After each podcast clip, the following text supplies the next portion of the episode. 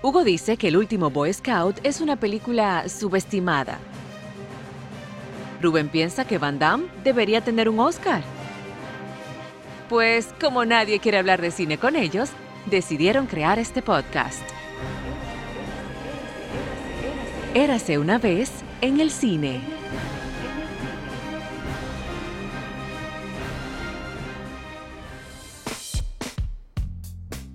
Bienvenidos amigos a otro episodio de nuestro podcast. Bueno, mejor dicho, su podcast. Déjame irme con lo clásico. Érase una vez en el cine. Hugo Pagán. Mira, sobrevivimos porque la gente sí se creyó que tú y yo nos matamos con el podcast de In the Heights. In the Heights. Para que tú veas, la gente ya no habla de In the Heights. No. Como que se quedaron en el chisme de lo del Limanuel, de que no puso negro, afrolatino, que tú vas a ver que para la otra película él va a poner un afro asiático. Como que ahora se están mezclando la cosa y siempre una comunidad va a estar quejándose. Pero mira, yo pensé que la película iba a sonar más y no sé si fue por las pocas salas de cine, pero se diluyó.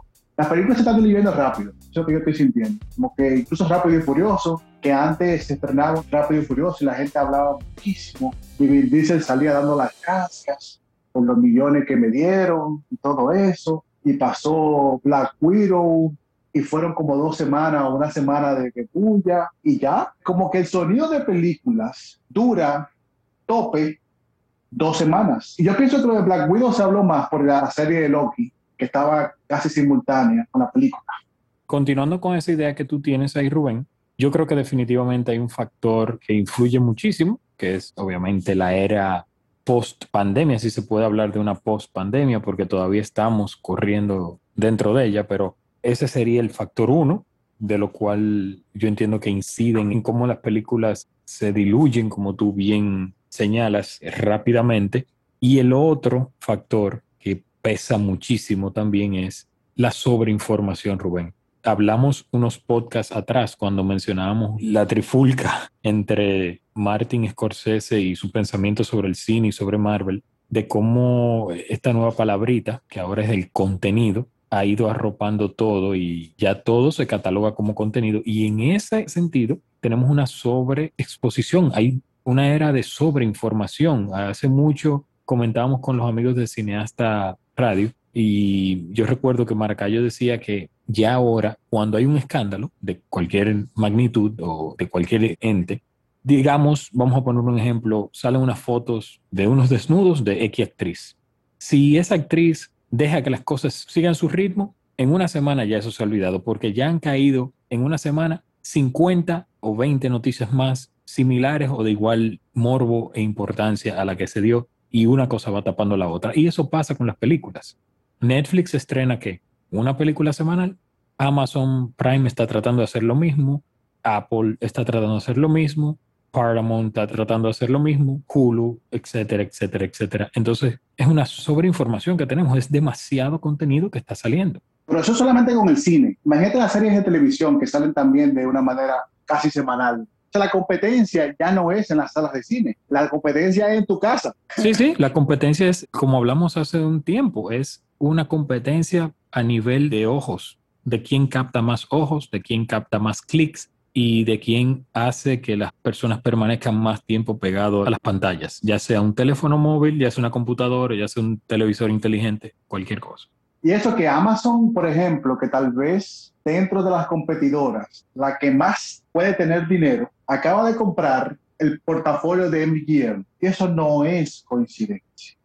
Y eso viene para el año que viene, porque ¿qué tenemos a final de año? La última gran película de Daniel Craig como James Bond. Y ya Amazon está metido en eso, porque MGM es de ellos. Por lo menos tienen algo de porcentaje. Y nos estamos olvidando que Amazon acaba de invertir un billón de dólares en una temporada de la nueva serie del Señor de los Anillos, que son 12 episodios. ¿Sabes lo que es invertir casi mil millones de dólares en una serie de televisión? Cuando teníamos eh, con Game of Thrones en sus primeras tres temporadas, que era 10 millones por episodio y yo me lo encontraba como, ¿en serio? Sí.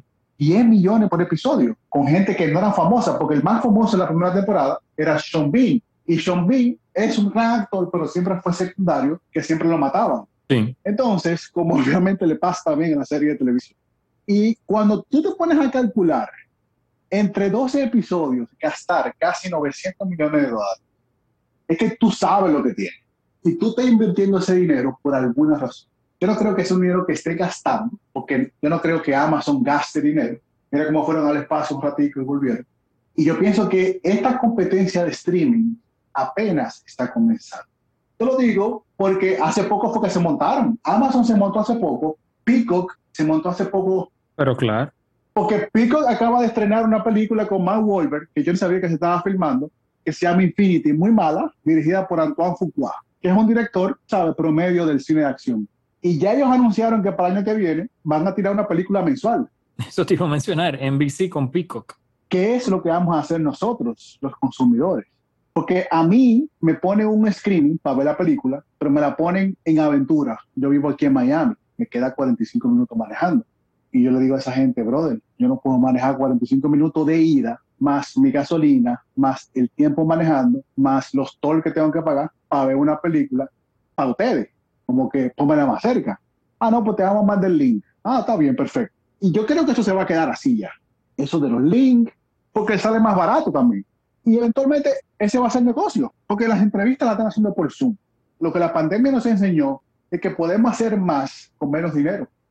Realmente yo estoy de acuerdo contigo, Rubén. El otro factor determinante ahí, y tú lo mencionaste cuando dijiste que Amazon no gasta dinero, estamos hablando de inversiones, correcto. Es cada estudio, cada plataforma de esta digital hace inversiones y esa tasa de retorno que antes se pronosticaba con un margen mayor de tiempo, con una película que fuera a estrenar en cines, teátrica el primero y luego pasar a los otros canales, ese retorno se prolongaba en un espacio-tiempo mayor. Ahora, con una ventana de distribución más centralizada, más integrada, sería la palabra, y centralizada también, ese retorno es más fácil para ellos estimarlo, controlarlo y es un ciclo más corto. O sea que es una carrera que se tornará interesante porque obviamente las salas tendrán que buscar una manera y veremos cuál será esa y veremos qué van a hacer, pero...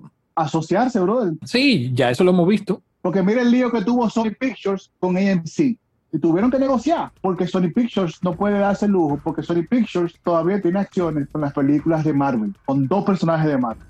Entonces, yo pienso que por ahí va el lío. Porque AMC, la gente de Disney, tiene algo metido con AMC.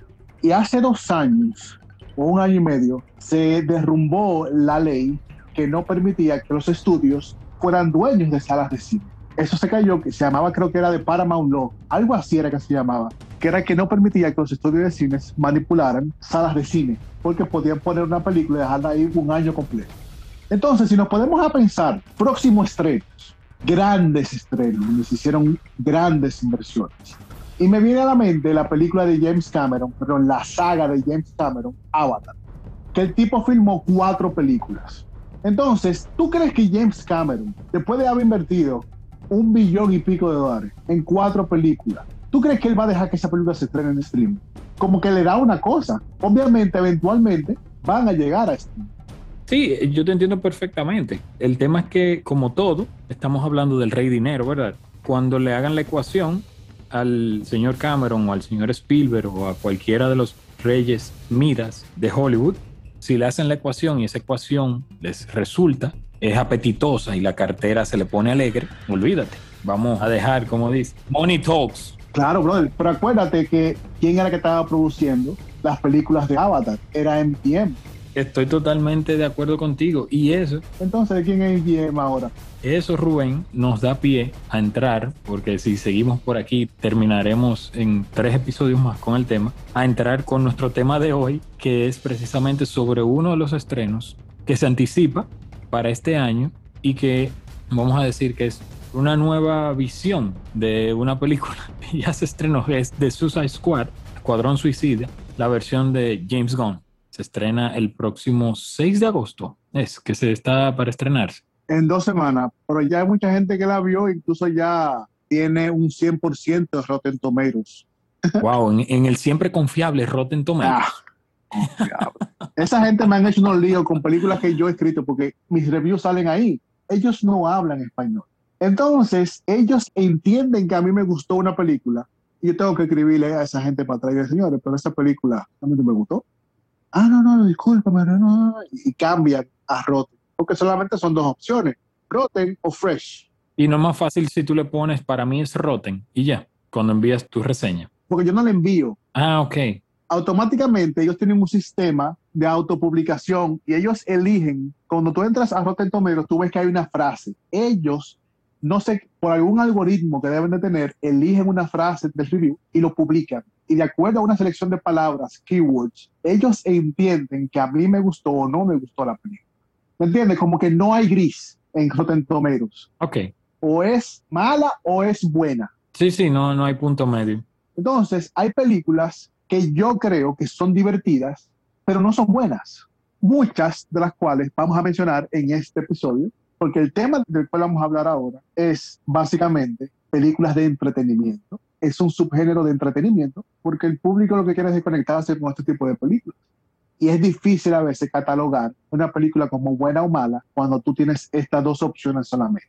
Y no es que yo desconfío en Rotten Tomatoes, Rotten Tomatoes es como una espada de doble filo que puede promocionar una película indie como una que se va a estrenar el viernes, que es Green Knight, con Tess Patel de A24, a 24 básicamente le debe la carrera a Rotten Tomatoes.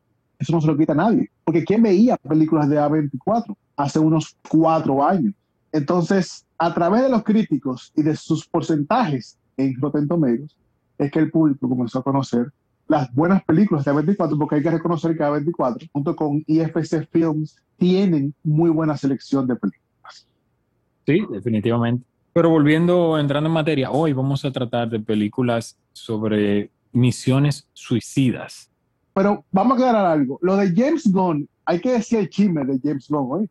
Oh, claro, claro. A mí me encantan los chismes, siempre cuando no sean sobre mí. Pero, oh, ¿qué chisme va a hacer? porno, ¿ve? Ajá. El chisme de James Gunn, recuérdense que él había dirigido las dos primeras películas de Guardianes de la Galaxia en Marvel, que Marvel pertenece a Disney. Entonces, cuando el tipo coge fama y toda la cosa y que lo ven como el nuevo rey Dios por la selección de películas que solamente Tarantino ha superado, le sacan unos tweets de hace 10 años donde el tipo hacía unos chistes homofóbicos. Y obviamente Disney tiene política de no... Y lo votó, lo votó así de la nada. Y obviamente, como Guardianes de la Galaxia, es la película o son los personajes que el público más les gusta, puede decirse, como equipo, porque son graciosos y todos han creado un clic con el público se ofendieron. Y DC y Warner dijeron, James, ¿qué tú haces la semana que viene? Vamos a reunir, tenemos este proyectico. Y le presentan la segunda parte de Suicide Squad, ya que la primera dirigida por David un desastre. No solo crítica, sino también económicamente. James Gunn dice que sí, y se ve como que James Gunn tiene un estilo muy particular cuando crea sus personajes y sus películas, basado solamente en crear caracteres en personajes. Pero ahora se reconcilió y está ya casi dirigiendo la tercera parte de Guardianes de la Galaxia con Marvel. Lo cierto es, Rubén, que esta Escuadrón Suicida tiene que ser el reboot, vamos a decir, más precoz de todo lo que hemos visto en los últimos años. No un reboot, compadre, es una secuela. Ah, una secuela. Es una secuela. Ah, pero por el estilo me parecía como si fuera un reboot, pero bueno, es una secuela entonces, qué bueno. Qué bueno que no es un reboot entonces. No, porque fíjate que están los personajes, hay muchos personajes. Mira, esta Jeva repite, eh, ¿cómo que se llama esta niña? Margot Robbie. Margot Robbie y Joel Kinnaman repiten de la primera película. Harley Quinn. Exacto. Pero no, no es un reboot, es una secuela directa de la primera película. Pero pasa una serie de cosas que no sabemos porque no la hemos visto. Ok. Pero vamos a esperarla. Yo pienso que va a ser una película divertida.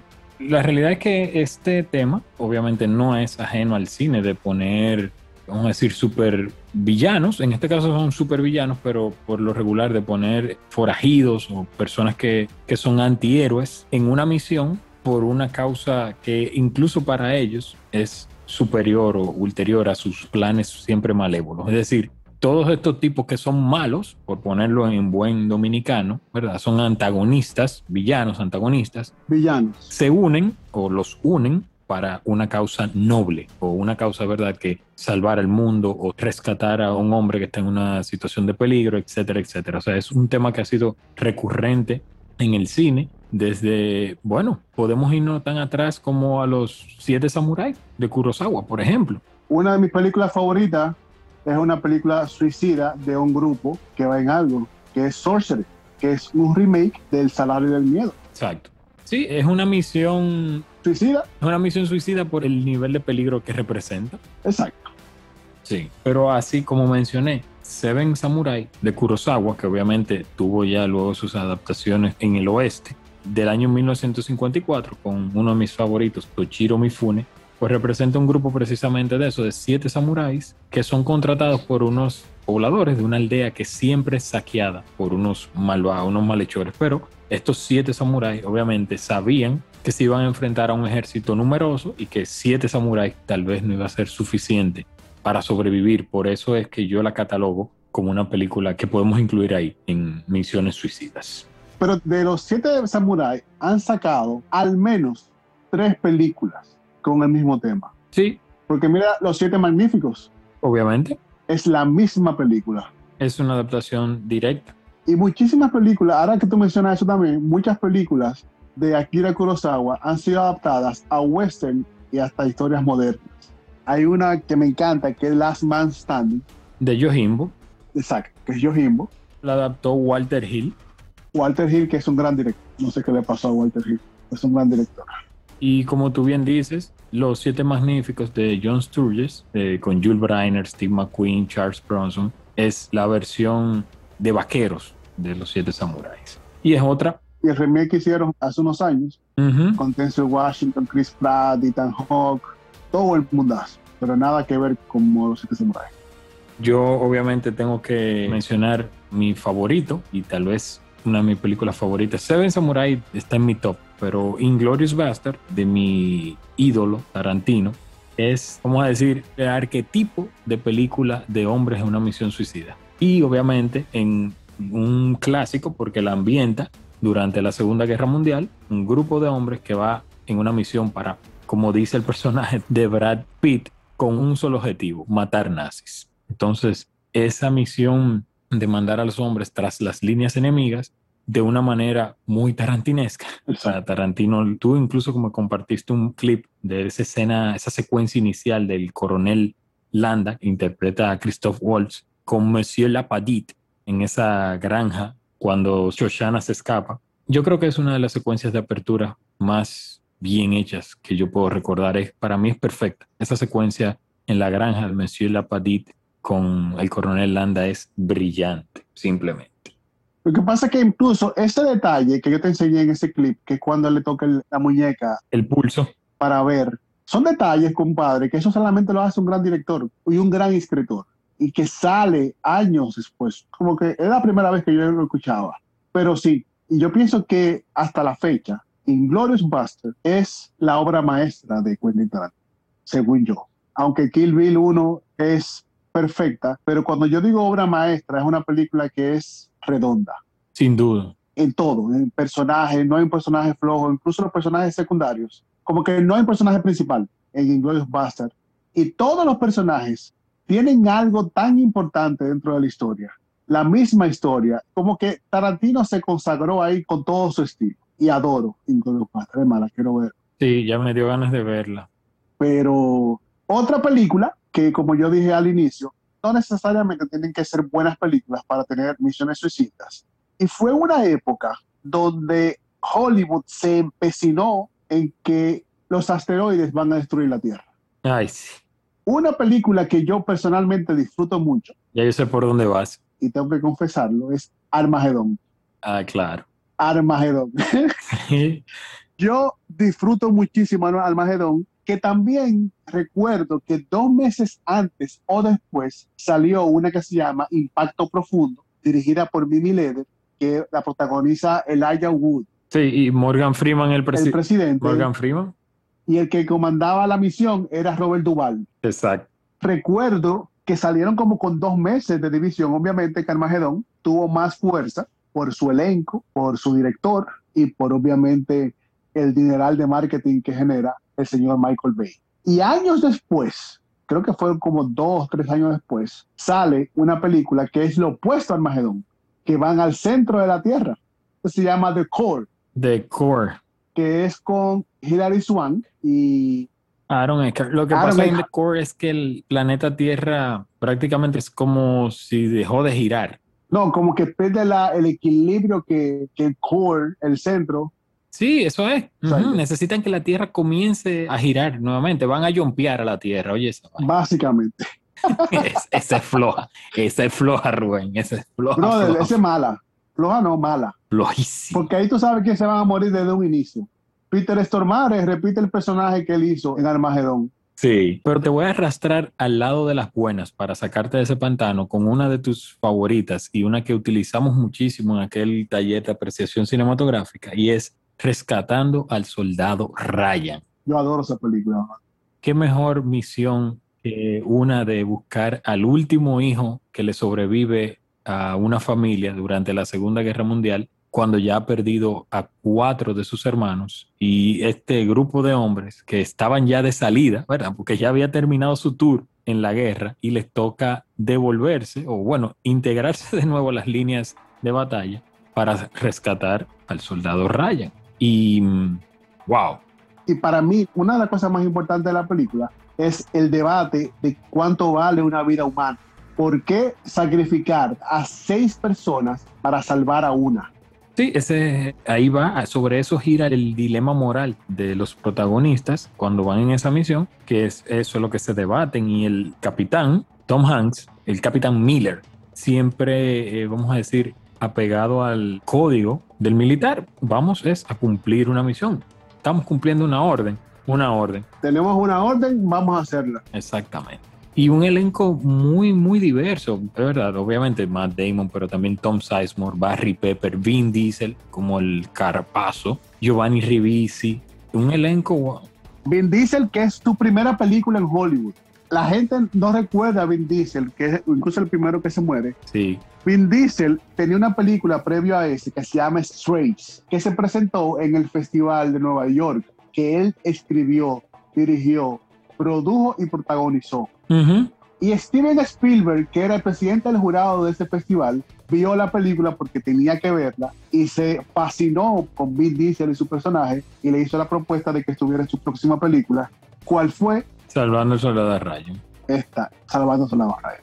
Y de ahí se hizo pana de Matt Damon. Matt Damon le presentó a Ben Affleck. Ben Affleck tenía un proyecto que se llama Boiler Room. Y Vin Diesel luego hace Boiler Room. Todo es culpa de Spielberg. Todo es culpa de Spielberg, por eso que tenemos Rápido y Furioso hasta ahora. Qué jodienda es.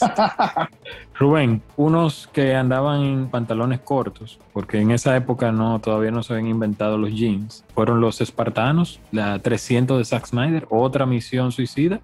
Una de las pocas películas que me sé de memoria enterita. Todos los diálogos me los sé. La recreación de Snyder de la batalla de Termópila. Es tal vez su mejor película. Mira, eh, hablamos de él cuando mencionamos Down of the Dead, que creo que puede ser mejor aún, pero 300 visualmente es una película que sorprendió. Yo, como tú dices, recuerdo haberla visto en el cine y fue un momento súper agradable porque realmente marcó, marcó Zack Snyder una época con 300 y el Rey Leonida que ha sido imitado ya hasta el cansancio. This is Sparta. Pero esa es una de las misiones suicidas por excelencia de la historia. Todo el que me conoce sabe que yo adoro Star Wars. Y según yo, esta película, que es una misión suicida también, es para mí la mejor película de la saga Skywalker. ¿Cuál es? Hablo de Rogue One a Star Wars Story. Es una misión suicida donde van a buscar los planos de lo que sería la estrella de la muerte, que daría inicio al episodio 4, a New Hope, que es básicamente el McGuffin de esta primera película de Star Wars. Rogue One a Star Wars Story, yo pienso que es fascinante. Creo que es una película que se escapa del paradigma de que Star Wars es una película familiar. Aquí los personajes son malvados, son egoístas, hay una violencia gráfica y yo pienso que da como un step up dentro de lo que es, qué sé yo, como este universo que Star Wars había creado. Y si tú supieras que yo realmente no me puedo declarar tan conocedor como tú de la saga. Y Rogue One, recuerdo que la vi casi por compromiso. O sea que no puedo decir de verdad, mira, la disfruté o no. Pero sí, obviamente tiene todas las características y creo que ninguno de los que van en la misión sobrevivieron. O sea, una misión de verdad suicida. Exactamente. Irónicamente, el personaje que hace que tiene Diego Luna está filmando ahora mismo una serie de televisión que está basada en su personaje y es una precuela de esta película.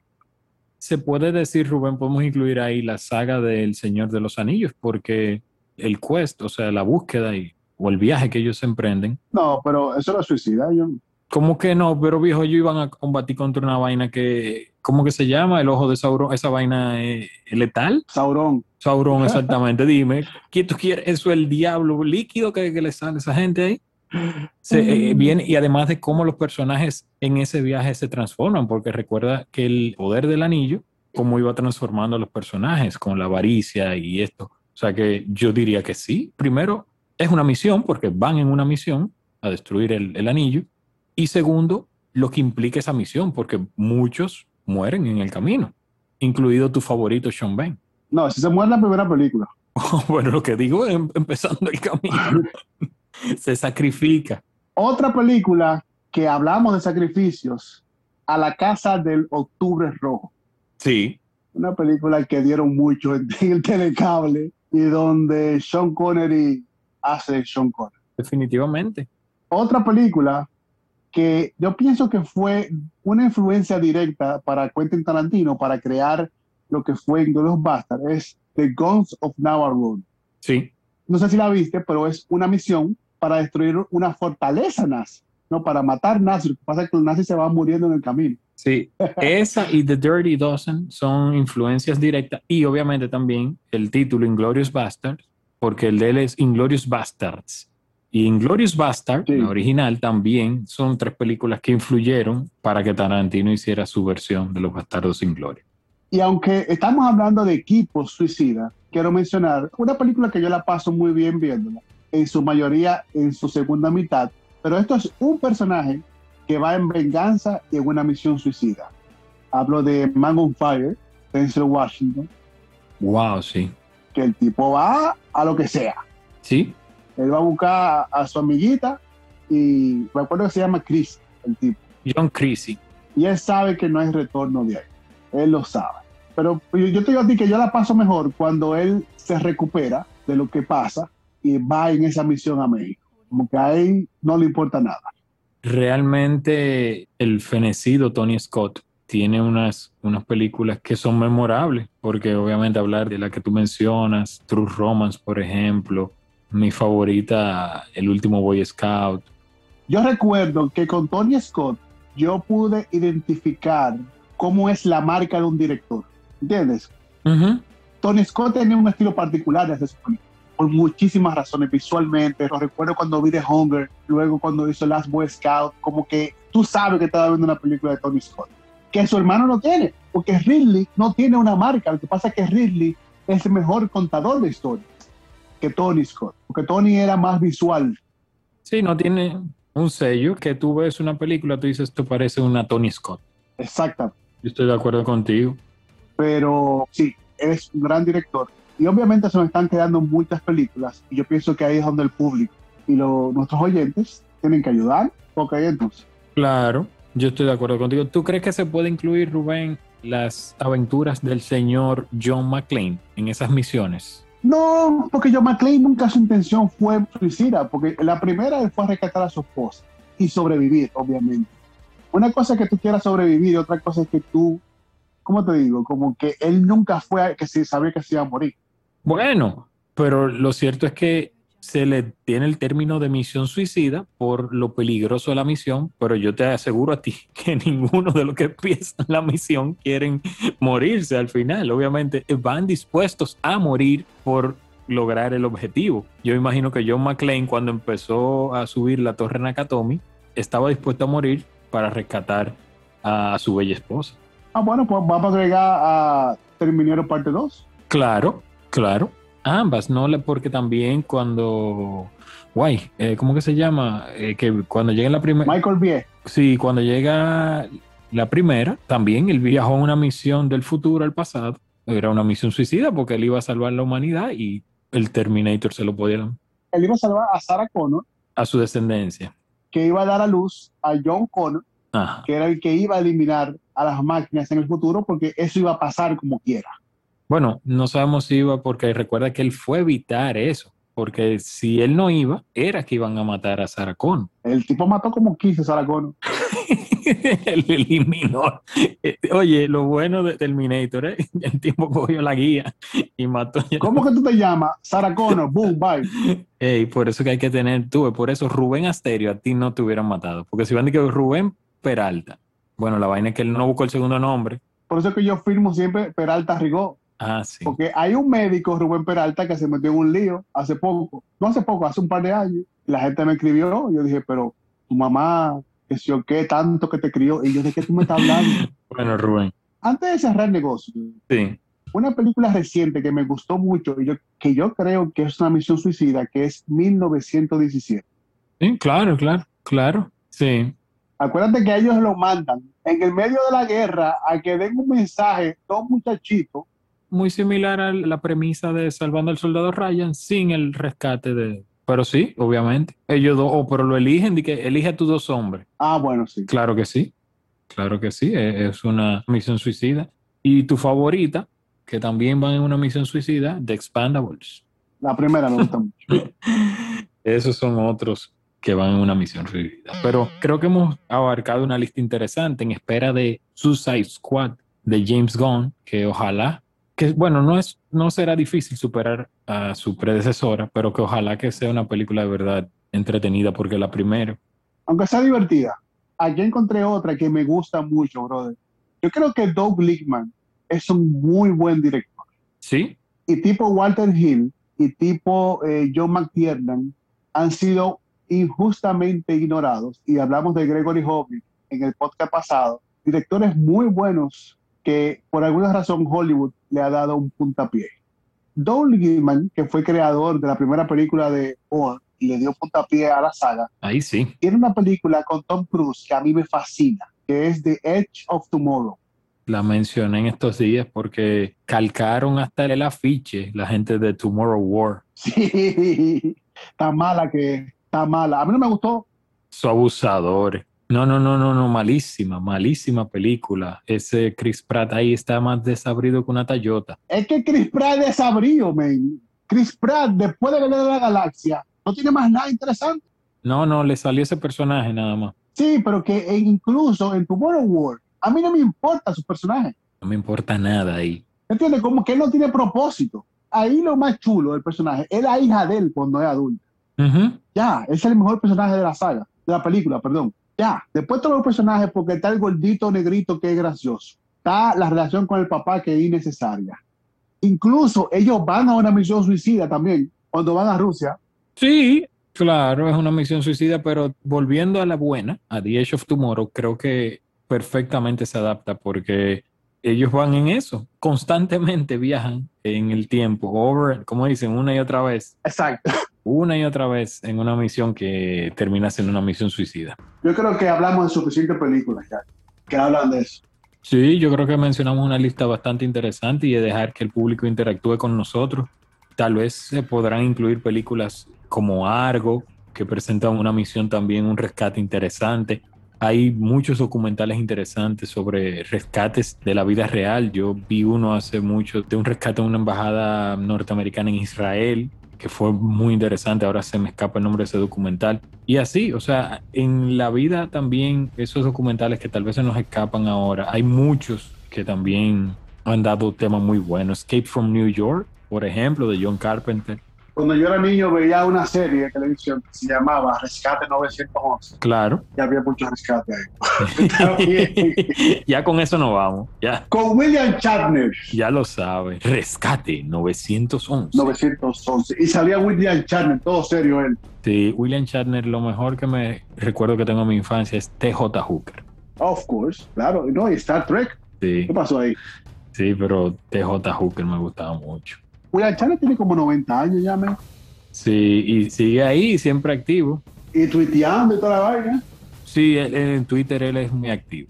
Pero nada, brother. Yo pienso que le dimos suficiente película. Claro, que ya luego cuando llegue lo- el Escuadrón Suicida, volveremos a hablar o acabarla o ver qué es lo que.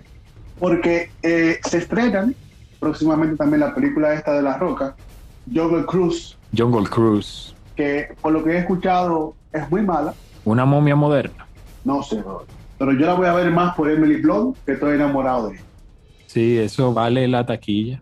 Emily Blunt, lo que sea que ella haga, me tiene ahí. John Krasinski. John Krasinski tiene una, una anécdota que a mí me da muchísima risa, que el tipo va a una filmación de ella y le dice, yo vine a ver a Emily Blunt. Y el seguridad le dice, ah, ¿quién no? Y, el tipo le dice, no, no, no, no, no, yo soy su esposo. Y el tipo la mira y le dice, no, tú, como que tú, no joda tú. Pero como él lo cuenta es más gracioso. Hablando de, de John Krasinski, él tiene una que es una misión suicida también de Michael Bay, que es bastante desabrida, que es 13 Hours. Sí, pero esa basada en hechos reales. Eso mismo, basada en hechos reales, de, un rescate. Es un super Michael Bay película, que tuvo los tipos sin camisa, la película entera, tú sabes, la mujer, como que ese es el Michael Bay que conocemos. Pero si tú te pones a ver, el mismo John Krasinski tiene una película que dirigió y protagonizó, que es A Quiet Place, que en un momento de la película se convierte en una prisión suicida, básicamente. Ay, sí. Ay, Rubén, antes de irnos, Ridley Scott, que lo mencionamos, tiene, sí, yo siempre hago eso, tú sabes, mi, 15 segundos o 20 segundos al día. Ridley Scott tiene una película que es una de mis favoritas, que es Black Hawk Down, el rescate del halcón negro. Oh, mamacita, cuánto plomo. Yo creo que esa es la película que más plomo yo he visto en mi vida. Cuando digo plomo es tiro. Yo no sé si te acuerdas, brother, cuando fuimos a este curso de apreciación cinematográfica que nosotros creíamos que sabíamos decir. Entonces, nuestro profesor... Mario Pinedo, Mario Pinedo. Carlos Mario Pineda, me dio o nos dio una clave que para mí ha sido un antes y un después a la hora de yo analizar una película. No sé si te acuerdas cuando nos dice, precisamente de Black Hawk Down, él dice, fíjense, cuando matan a todos los negros, es un plano abierto y se ve como los americanos barren con todos los negros. Pero cuando matan a los americanos, es un plano cerrado y lo matan individualmente y tú puedes ver cómo matan a este personaje en vez de cómo matan a todo el mundo en un plano abierto también.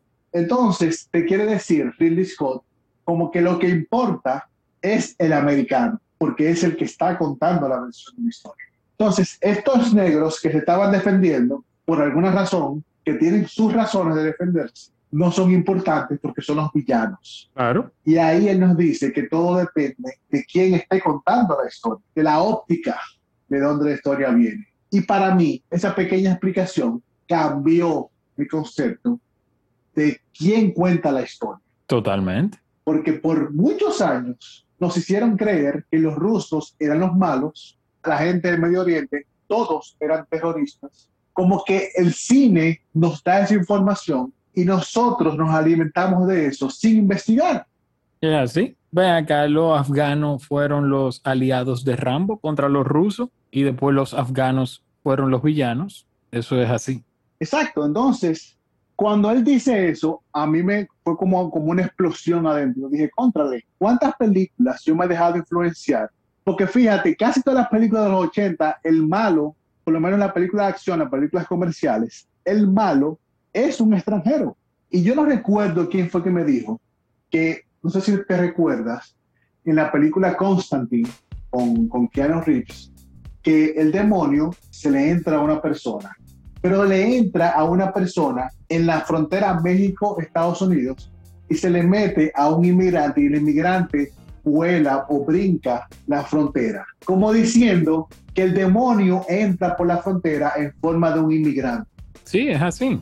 Como que cuando, cuando yo vi eso, como que yo dije, como que es una arma tan poderosa, brother. Lo es, lo es. El cine es un, bueno, no el cine, cualquier medio de comunicación masiva es tremenda arma. Y eso lo hemos visto por años. Sí, sí. Pero el cine fue un elemento de propaganda súper importante durante mucho tiempo y todavía hoy lo sigue siendo. Hitler lo usó. Claro, ¿no? Hitler tenía su Joseph Goebbels, que era su ministro por excelencia para esos fines. Y hoy en día lo sigue siendo, como tú muy bien dices, y lo utilizamos, utilizan de otra manera, pero sigue siendo así. Vámonos, Rubén. Un abrazo, brother. Un abrazo a todo el público y nos veremos o nos escuchamos en un próximo episodio de Érase una vez en el cine. Érase una vez en el cine. Arroba Cocalecas, arroba hpagan14 y arroba Era Cine Podcast. Nos vemos en el próximo episodio. Nos escuchamos. ¿Cómo que no? Nos escuchamos.